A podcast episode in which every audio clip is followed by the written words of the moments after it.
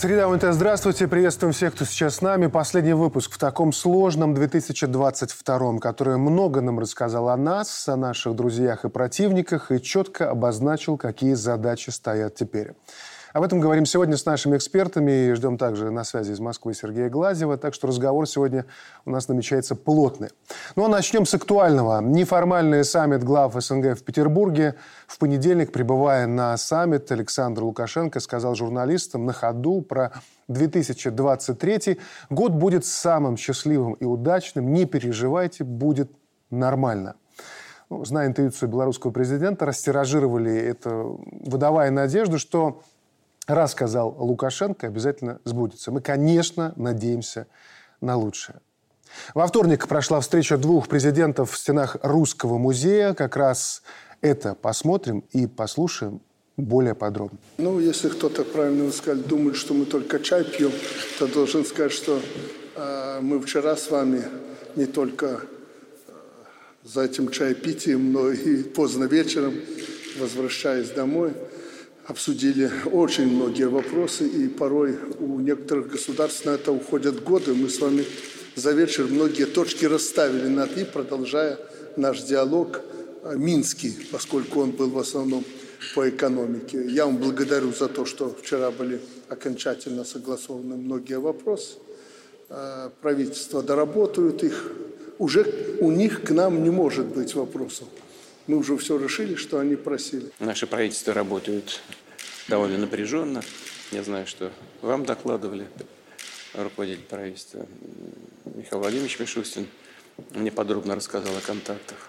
Ну и уже нам есть о чем поговорить, поэтому я очень рад, потому что и вот так вот на полях нашей встречи неформальной можно вдвоем еще раз встретиться и пообсуждать то, что представляет взаимный интерес.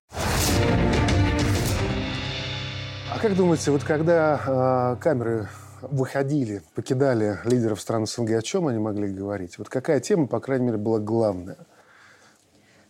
Вы Хочется знаете, же иногда пофантазировать на эту тему. Подумать, сказать, мужики, давайте соберемся. Вот когда, как не сейчас, нам пересмотреть, для чего мы все вместе Да, здесь. действительно, для чего мы все вместе. Вообще вы видите, как СНГ, это очень сегодня показывает, что это очень жизнеспособный союз Почему? Потому что сегодня важно, чтобы союзы, они базировались на паритете, на э, взаимопонимании, э, на поддержке и никак иначе. Чтобы все были на равных. И вот видите, э, неформальный саммит СНГ уже второй да, э, спустя такое короткое время. 7 октября был, и вот э, сейчас в Санкт-Петербурге приехали все президенты. Никто не проигнорировал. Почему? Они понимают, насколько это важно в сегодняшних условиях. И вот Союз независимых государств – это именно тот союз, где все равны. Там нету э, корректнее слово подобрать, может быть, хозяина или кукловода. Все понимают, что только э, общаясь вот на паритете, на такой основе можно чего-то достигнуть. А сегодня непростое угу. время. Вы видите, угу. и геополитические какие-то моменты. И все понимают, что и мы в 2020 году пережили нелегкие времена, и России сейчас нелегко. И сегодня другие члены СНГ, они тоже понимают, что завтра они тоже могут оказаться очень непростой ситуации. А почему это жизнеспособный организм? Это хотя бы еще потому, Союз независимых государств, что посмотрите, ведь он, по сути, это стабильный союз. Мы сегодня говорим, что только Грузия и Украина вышли из этого союза, и еще под вопросом, как де юре Украина вышла, она ведь де юре оттуда не вышла, из Союза независимых государств. И все прекрасно понимают, что только держась вместе сообща, они могут избежать судьбы Украины, ну и, к сожалению, в Грузии тоже не все стабильно. Для меня э, крайне важным было все-таки двусторонняя встреча президентов России и Беларуси. Объясню почему. Не потому, что не важен формат там, СНГ, э, очень важен. Не потому, что не важны другие форматы. А мы видели в этом году форматы и ЕАЭС, и ШОС, значит, и другие форматы, которые глава государства нашего продвигал. Дело в том, что Союз Беларуси и России – это локомотив, локомотив и драйвер интеграции на всем постсоветском пространстве. И в чем позитив я вижу? В чем вот такая э, хорошая нота при подведении итогов этого года интеграционного, э, в котором на самом деле было достигнуто очень много, и не только в сфере экономики, но и в сфере безопасности, в сфере вооруженных сил. Вот когда вводили санкции в отношении Беларуси и России, когда в отношении наших стран развязали войну, а надо называть вещи своими именами, в отношении нас развязана настоящая гибридная война, я думаю, меньше всего Запад ожидал вот именно таких итогов 22 года. Почему? Э, дело в том, что благодаря их действиям, благодаря их действиям, которые должны были привести к краху наших экономик, к развалу внутриполитической ситуации, в прежнюю очередь они хотели это сделать в Беларуси и России, хотя и в других странах СНГ продолжаться э, попытка вот это сделать у них будет. Вместо этого что они получили? Они получили укрепление интеграционного проекта Союза Беларуси и России, а это, повторюсь, драйвер, локомотив э, других э, сфер интеграции. Ведь, например, ЕАЭС – Никто не скрывает, что Беларусь и Россия показывают пример и задает тон тому, как эта интеграция должна развиваться. И дальше то же самое это распространяется. Что еще они получили? Они получили место краха внутриполитических систем Беларуси и России, укрепление внутриполитической системы. То есть мы видим, что внутри страны произошла консолидация вокруг Путина в России и вокруг Лукашенко. Они этого не ожидали.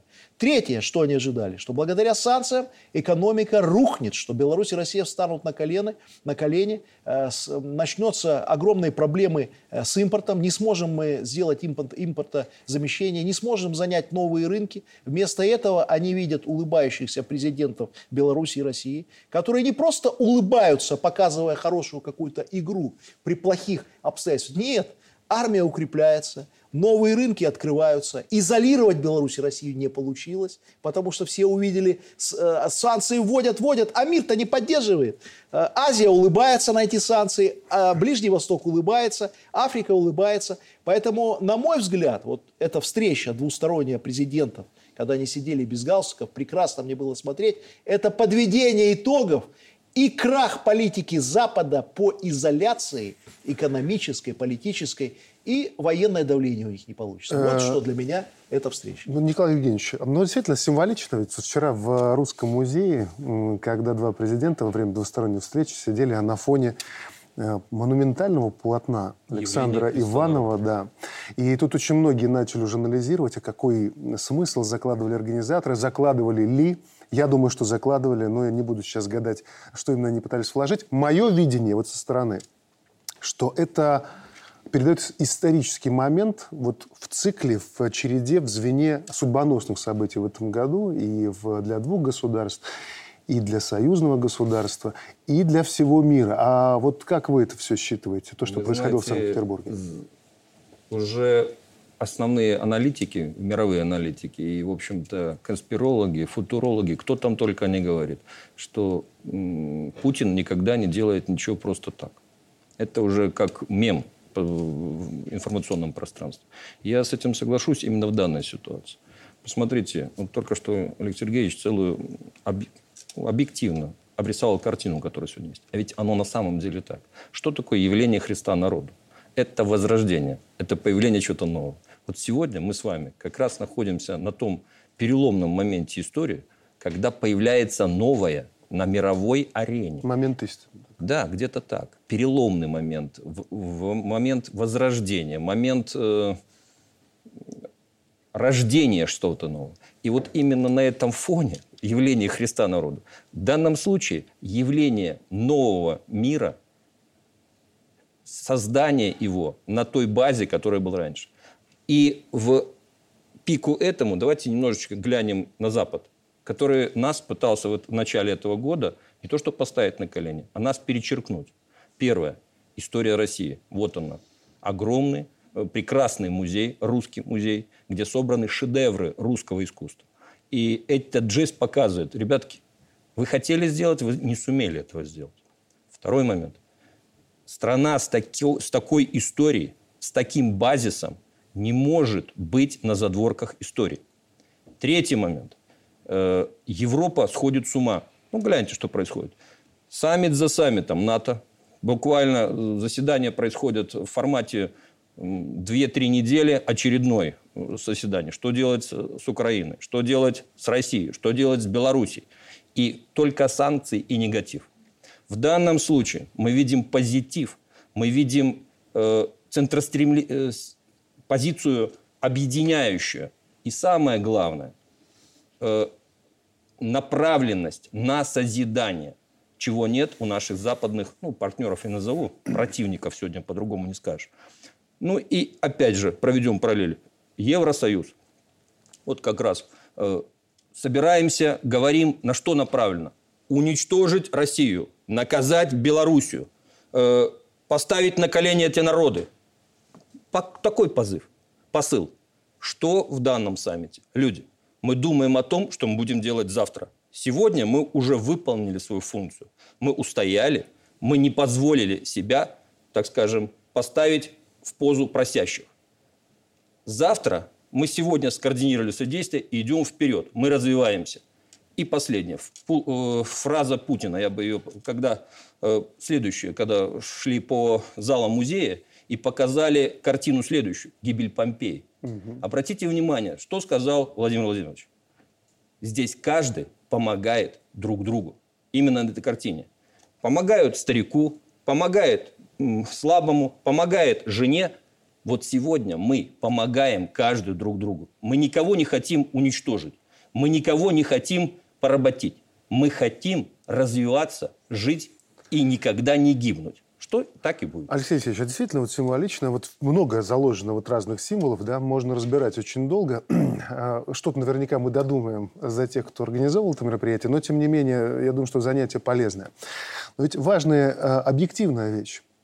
То, что несмотря на то, что говорили, что СНГ уже, в общем-то, ничего не решает, несмотря на то, что были очень жесткие противостояния внутри вот этих союзников, Армения, Азербайджан, мы видим, что они присутствуют на неформальном саммите СНГ, хотя могли придумать повод туда не явиться. И на фотографировании они тоже стоят рядом.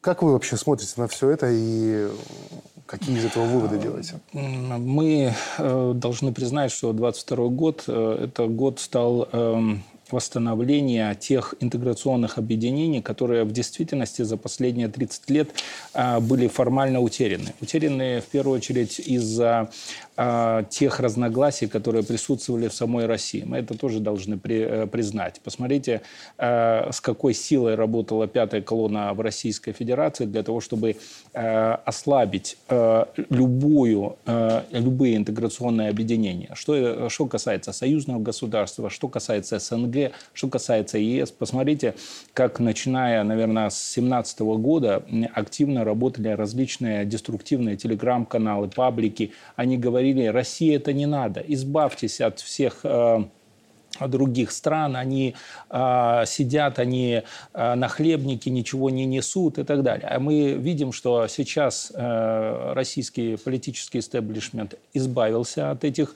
э, чуждых э, либеральных идей, э, да, в основном сгенерированных э, в фабриках мысли коллективного Запада. И сейчас Россия, Москва, э, Путин э, делает все ускоренными темпами для того, чтобы э, максимум использовать э, те формальные, да, они же э, формальное э, образование, формальное интеграционное объединение. И, э, естественно, кроме таких простых э, протокольных встреч организовать то такие э, неформальные встречи лидеров и на них уже, естественно, обсудить э, модели будущего для всего этого объединения. Все понимают, конечно, коллективный Запад воюет против России, воюет против каждой страны СНГ в одиночку, а все мы будем слабы. Вместе мы сможем противостоять.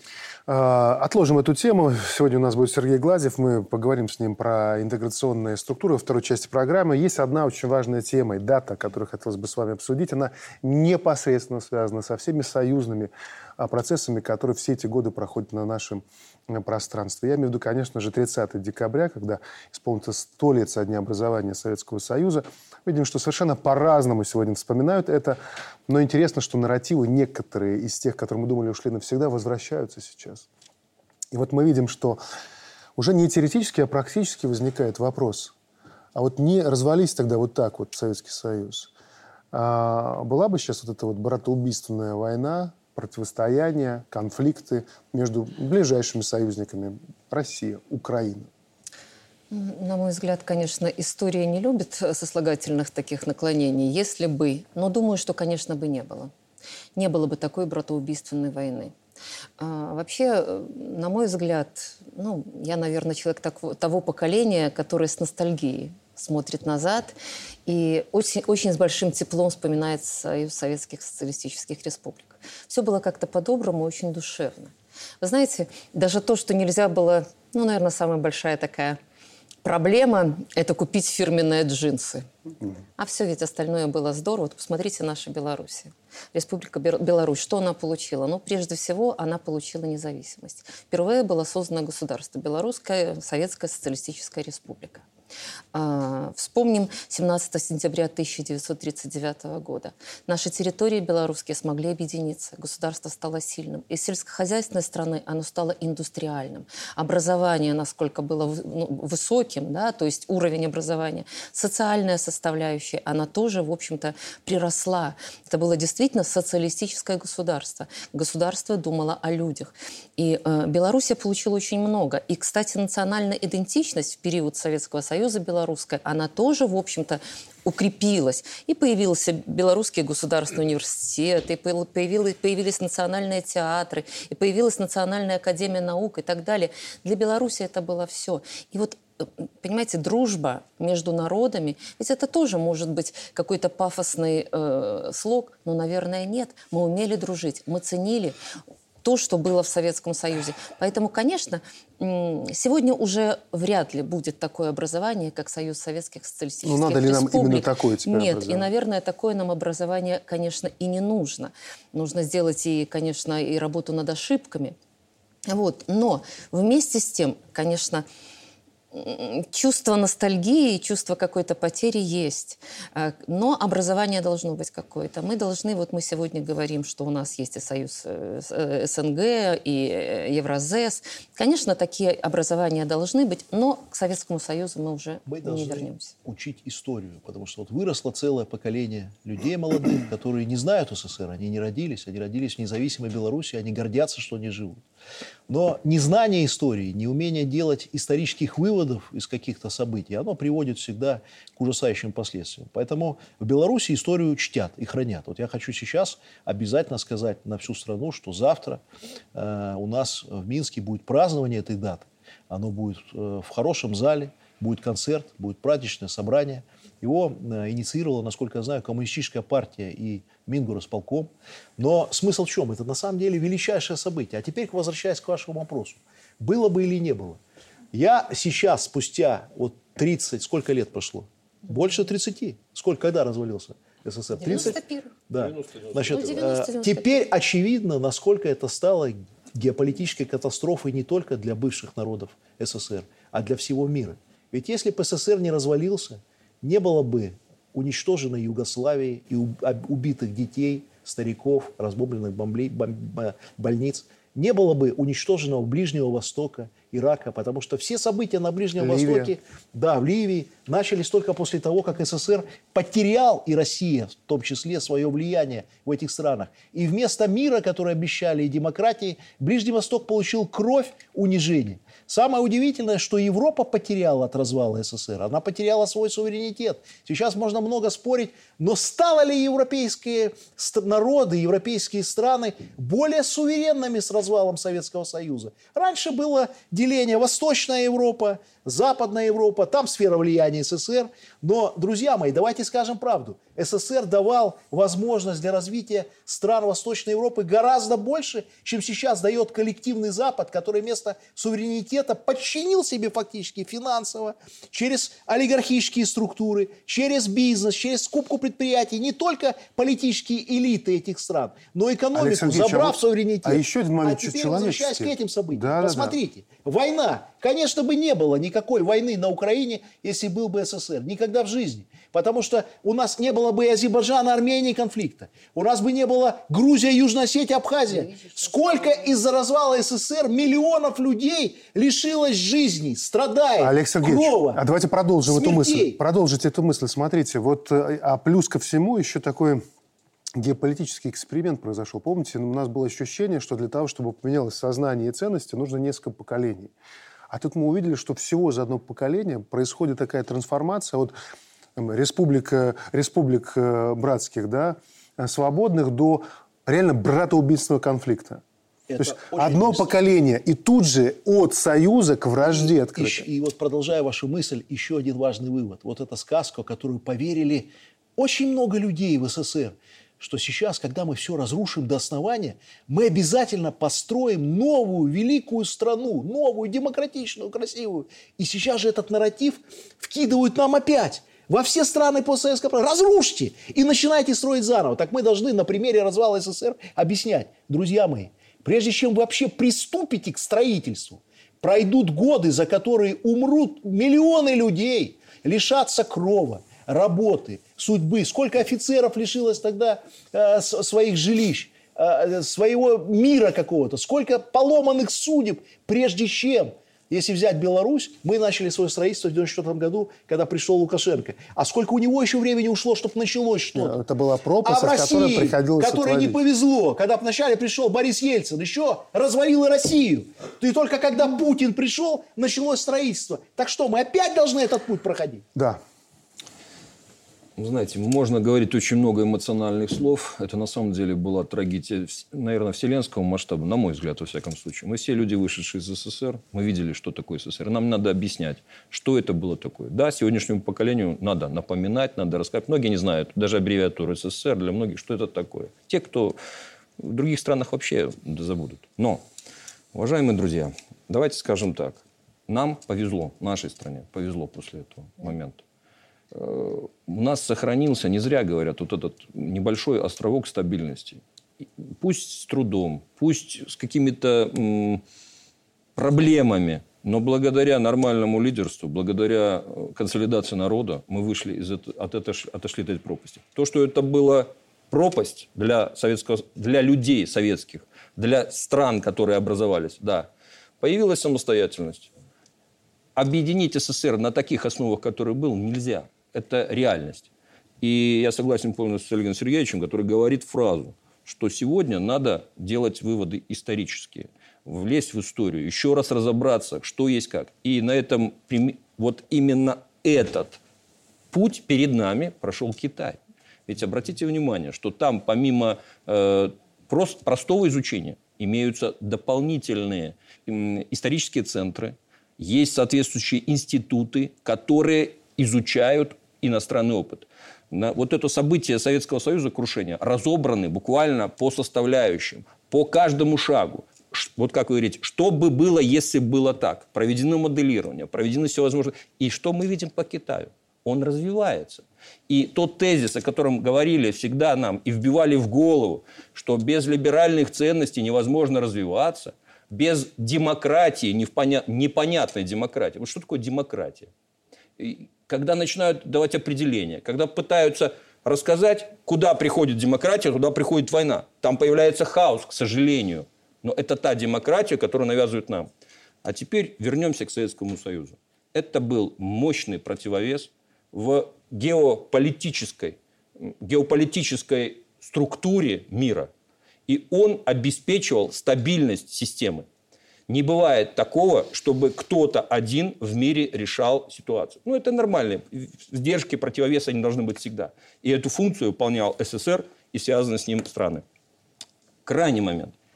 Э, ярчайший пример того, что может произойти с государством, если оно поверит в сказки, которые ведут с и рассказывает Запад, это первая Югославия.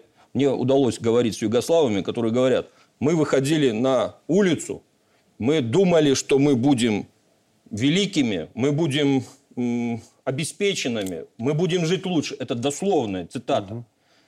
Прошло 20 лет, прошло больше лет, но страна в разрухе, мы потеряли то, что имели, и только сейчас мы начинаем понимать, что же мы имели. Про сказки и сказочников. Алексей Алексеевич, давайте пойдем дальше и посмотрим на поездку Зеленского в Вашингтон. Да, мы видим, что есть э, те, кто говорят, что вполне неплохо он съездил, и теплый прием. И, в общем-то, свои миллиарды он получил, не так много, как рассчитывал, но получил, и оружие ему дали. А вторые говорят, как, например, Вашингтон-Пост. Зеленский не смог достичь цели своего визита в Соединенные Штаты и получить более современное вооружение для проведения наступательных операций. Как вы считаете, Он свои, э, своих целей достиг э, во время этого визита? И вообще, для чего он туда поехал? Слушай, как, э, как актер он свои цели достиг полностью. Сложно да? Ну, то есть понятно, что это перформанс, это шоу э, с хорошей постановкой. Там были сценаристы, продюсеры, которые это все картинку сделали для западного истеблишмента, аудитории. Все посмотрели, что э, Запад поддерживает Украину, дальше будет э, э, воевать с Россией, все будет замечательно, и Запад на каком-то этапе победит. У них же самое главное было что? Донести своей аудитории, что те расходы, которые они несут, э, те... Э, э, ущемления, которые сейчас вынуждены нести американские простые граждане, европейские э, простые граждане, они оправданы. То есть он не для украинцев ездил туда? Нет, конечно же. Он его, как э, понятно, простого наймита взяли, сказали, ты сегодня там в такие-то даты приезжаешь, мы ставим шоу, и это шоу показываем э, западной аудитории. Но э, в действительности, если отойти от вот этой красивой картинки и понимать состояние американского политического эстеблишмента, то они находятся в замешательстве. Почему?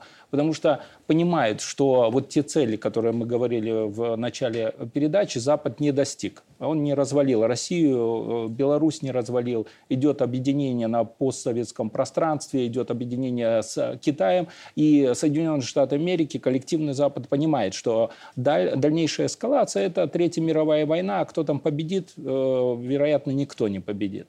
И поэтому сейчас для них важно всеми правдами и неправдами хоть хотя бы на год оправдать те расходы, которые они несли. И еще раз привести... А, угу. Угу. а еще актер и рождественские каникулы провел э, э, в Вашингтоне. Про, ну, может быть, в магазины какие-нибудь, бутики. А наверняка. Байден наверняка. улетает на Карибские острова праздновать Новый год. И, кстати, по э, значит, анализу американских налогоплательщиков, это стал президент, который больше всех использовал дни отпуска и отдыхает на островах. Теперь, Ему надо отдыхать. Да, теперь надо о, визите, о визите Зеленского. Зеленский не мог не добиться никаких целей приведите в США, потому что у него э, нет возможности что-либо решать.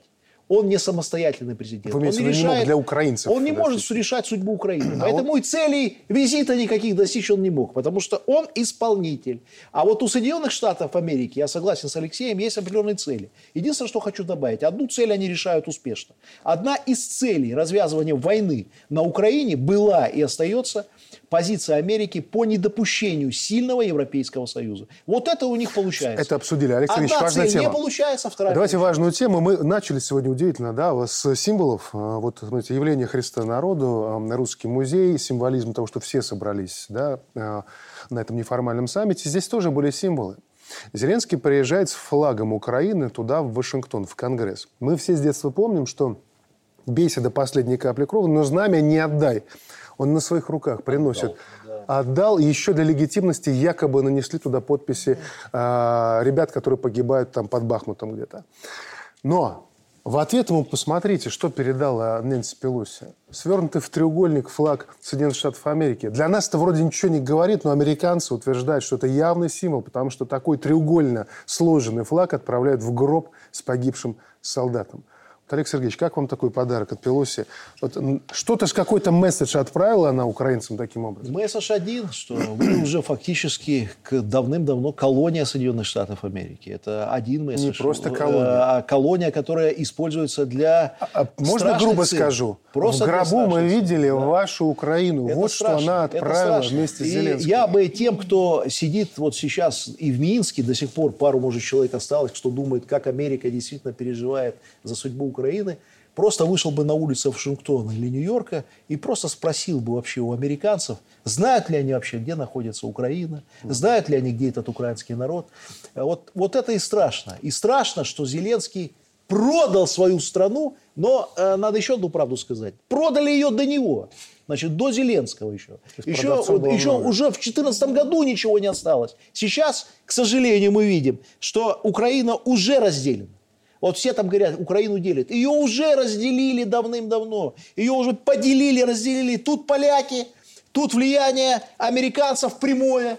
Здесь уже понятно, что никогда в жизни Донбасс не вернется к ним. Это пусть забудут и не мечтают. Военным путем Россию они никогда не победят, это понятно. Да, Европу пока ослабляют и будут ослаблять. Да, оружие будут поставлять. Но стратегически американцы проиграют и проиграли. Еще один момент я хотел бы обратить внимание насчет символизма. Может быть, это так не ярко выражено, его не показывали, об этом только чуть-чуть говорили. Но э, ведь встречали президента Украины те люди, которые вот-вот уйдут основная масса в отставку. Угу. И из тех, кто должен был быть в этом зале и будет там сидеть через 2-3 месяца, находилось не более 50%, если даже не меньше. И самое интересное, о чем даже американцы, так скажем, э, позволили себе сказать, но очень скользь, были те люди, которые даже не приветствовали президента Украины, которые даже не встали и не похлопали ему. Их попытались осудить, но это их позиция. Они избира... выбраны собственным народом. Они имеют право на свою позицию. И эти люди четко сказали, а кто он такой? Что такое Украина? Это штат США или это непонятно? Кто такой Зеленский, чтобы мы его все постоянно поддерживали? И этот месседж, он пошел не только в средства массовой информации, он дошел до американцев. И даже те средства массовой информации, которые всегда поддерживали во всем Украину, сегодня говорят, а давайте разберемся, сколько мы вкачали в эту страну. И называется цифра уже на сегодняшний момент 47 миллиардов долларов. Извините, это год не прошел. 47 в различных. Что будет дальше? Трудно сказать. Вот этот человек, который сегодня называется президентом Украины, он нико, никоим образом не думает об собственном народе. Вот этот шоу оно было направлено никоим образом не на интересы Украины. Так он там не один, у него там целая банда после этого он в Украины вон, да, посмотрите, да, да. И каждый говорит о том, что Украины. обратите внимание, Слили что появилось э, дополнение. Вот он, зна... Новый флаг Украины, Украины почти да. что не поймешь. Самое главное, они начали задумываться, а что будет дальше? У них не получилось, и они это признали. Уже сегодня пошли исследователи, которые говорят, да, Россия устояла, Беларусь устояла. А что это грозит Соединенным Штатам? А это грозит тем, что мир А знаете самое поменялся. страшное что? Вот согласен. Знаете, что самое страшное? А что делают американцы, когда какой-то проект рушится? Кидают все и открывают да. новый проект. Афганистан. А что было с Афганистаном? А что они сделали на Ближнем Востоке? Вот сейчас мы эту тему Бросили и обсудим тему. А, продолжаем наш разговор. А, интересная новость, хочется ее тоже сегодня обсудить. Она показательная, в том числе как некий итог. А, Хуан Гуайдо, чья фамилия сейчас стала уже синонимом политической бесполезности, готов оказаться там, где ему самое место, на свалке истории. Э, я сейчас не иронизирую, а просто констатирую. Оппозиционные партии Венесуэлы сами сместили Гуайдо с поста главы так, называем, так называемого временного правительства. Вот, Олег Сергеевич, вы как политик, вот как правильно прочитывать эту информацию? Очень просто. Кто разговаривает с презервативом? Никто. Разговаривает с его хозяином. То есть все вот эти политические проекты, которые Запад породил, это не только значит, касается вот этого персонажа. Это брать Беларусь. Вот, давайте и своих персонажей вспоминать. Э, без фамилий можем даже. Вот наша, лишняя реклама. Да, зачем нам лишняя реклама? Да. Там, кухарка, там, позем этот самый, Навальный, можно называть. Еще раз, Гуайдо значит, – это инструмент по взлому суверенитета и превращению да. национальных государств и, в Украину. Значит, каждый этот инструмент – используются до определенного момента. Поменялись геополитические реалии. Венесуэла на сегодня американцам нужна с другой целью. Когда они видят, что нефти не хватает, они начинают забывать о своих демократических принципах борьбы с Ираном, борьбы с Венесуэлом за демократию и свободы. Уже идут переговоры и с Ираном, и с Венесуэлом, и будут вести с кем угодно, лишь бы купить нефть и решить свои национальные интересы, экономические вопросы. По-другому никогда не было. На сегодня они видят, что фигура отыгранная, значит, деньги вкладывать именно в эту фигуру смысла нет. Какое они решение принимают? Оппозицию оставим пока. Для чего? Надо еще поиграться, чтобы на Венесуэлу давить, качать. Не для венесуэльского народа, повторюсь, это все делается. Исключительно из своих геополитических интересов. Но карты надо периодически менять чтобы они были более свежие, красивые, незаезженные. Опять красивое лицо. То есть с Может, руки камуфляж сняли одеть. куклу да. и Взять, как Зеленского, другую, бороду надо сделать. Смотрите, Зеленского как одели вот везде. Борода, ему специально ее отрастили. Камуфляж, А зачем- хотя он не зачем- солдат. зачем борода? Красивая кукла, красиво смотрится. Война, чтобы сегодня. эмоции вызывать. Вот Гуайдо уже эмоций не вызывает. Поэтому выкинули, забыли. И то же самое ждет и по Беларуси всех их уже забыли. Алексей Алексеевич, Вот и все. Гуайдо. Edu? Знаете, эм, проект Венесуэлы – это э, подбрюшье Соединенных Штатов Америки. Они ведь всегда эм, рассматривали эти регионы исключительно свой. да, И появление альтернативного течения, э, ориентированного в первую очередь на союз э, с Россией, союз с Китаем, всегда вызывал недоумение у Соединенных Штатов Америки. Они все делали для того, чтобы раскачать эти страны и установить там про западный, проамериканский режим. А, Понятно, что это им не удалось. Они, э, посмотрите, как долго качали Венесуэлу, а, но все политические их изыскания, политические технологии не, не сработали. О чем это говорит? О том, что все-таки венесуэльский народ э, понимает суть процессов, понимает, кто за народ, а кто за, условно, э, капитал и за американские корпорации. А, Но Вопрос же в чем? В том, что эм, для нас, вот для м, сейчас стран, которые ориентированы на социально ориентированную экономику, а, опасно э, в том, чтобы м, такие страны, особенно Латинской Америки, э, потеряли э, связь с нами, да, связь э, с социалистическими, социально ориентированными идеями. Потому что любая победа капитала в этих странах, она будет только придавать силы и дальше может э, распространяться на Африку, на Ближний Восток и, естественно, на Азиатско-Тихоокеанский регион. А, Марина Александровна, вот если переносить к нам, да, а, вот этот весь опыт и все события, которые происходили, вот а, наше обновленное Всебелорусское народное собрание, а, закон, который внимательно депутаты изучают по политическим партиям. Можно сказать, что это будет в данном случае такая, знаете, вакцина против вируса под названием Гуайдо. Оно выполнит вот эту стабилизирующую функцию? Либо нам что-то еще надо, потому что, ну, проект, посмотрите, они, надо дать им должное, они умеют формировать историю и подсаживать ее в сознание народов в разных уголках планеты. Безусловно, Всебелорусское народное собрание, у него главная цель – это стабилизация. Это не дать разбалансироваться ветвям власти, не дать остановить беду, если она придет на- к нам. Вот одно из принципов э, функционирования Всебелорусского народного собрания – это преемственность государственной политики. То есть они, Всебелорусское народное собрание призвано сохранить то, что мы имеем, и приумножить. И не дать стране покатиться Вот в пропасть. важ- важный момент, потому что некоторые, вот, э, когда там почитают и послушают, есть ощущение у них, что это желание заморозить вот существующий формат, отменить реформы, никаких изменений. Вот как есть, так и оставили, и попробуйте только Ни в влезть коем своим предложением. случае. Этот смысл заложен как раз в том, чтобы сохранить лучшее и приумножить, идти вперед. чтобы, развитие. Безусловно. И чтобы, в общем-то, кучка политиков, вот как это было, скажем, в 91 году, не решила судьбу страны. Не позволила ей просто упасть в пропасть, остановить. То есть решать будет народ. Всебелорусское народное собрание.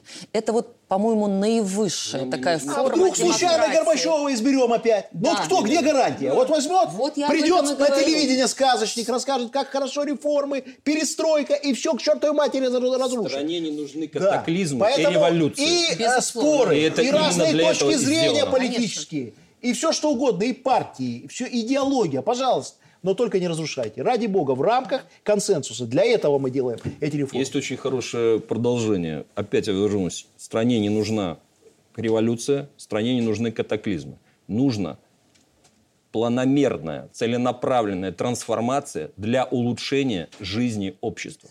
И вот именно эту функцию и должно выполнить новое народное И собрание. что в Конгрессе США никогда нашим лидерам не аплодировали. Потому что всем, кому аплодировали, все привели Это плохая примета, да. Спасибо большое вам за участие в сегодняшнем разговоре. Я благодарю вас от лица наших зрителей, которые весь год смотрели нашу программу, за ваши частые появления у нас, потому что вы всегда искренне, всегда подготовленно рассуждаете на те темы, которые жизнь подбрасывает нам. С наступающим вас э, Новым годом.